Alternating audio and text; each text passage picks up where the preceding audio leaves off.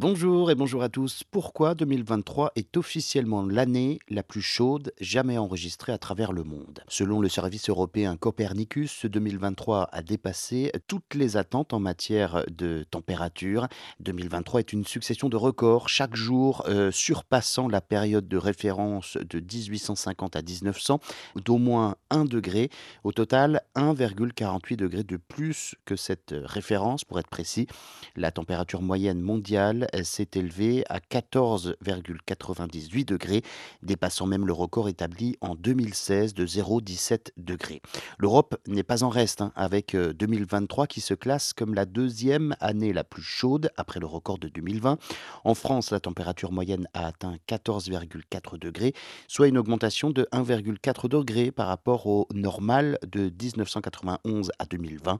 Des records ont également été établis en décembre, le mois le plus chaud jamais enregistré au niveau mondial, avec des températures dépassant la moyenne de 1991 à 2020 de 0,85 degrés. Mais pourquoi cette augmentation spectaculaire des températures? Eh bien, les données de Copernicus pointent du doigt une concentration record de gaz à effet de serre en 2023, résultant en grande partie des activités humaines. Cela soulève bien évidemment des questions cruciales sur notre empreinte euh, écologique et la nécessité de repenser notre impact sur la planète. L'année 2023 a également été euh, marquée par des phénomènes climatiques extrêmes à travers euh, le globe, des vagues de froid en Afghanistan, aux incendies dévastateurs au Canada, des inondations en Libye, aux cyclones dévastateurs à Madagascar.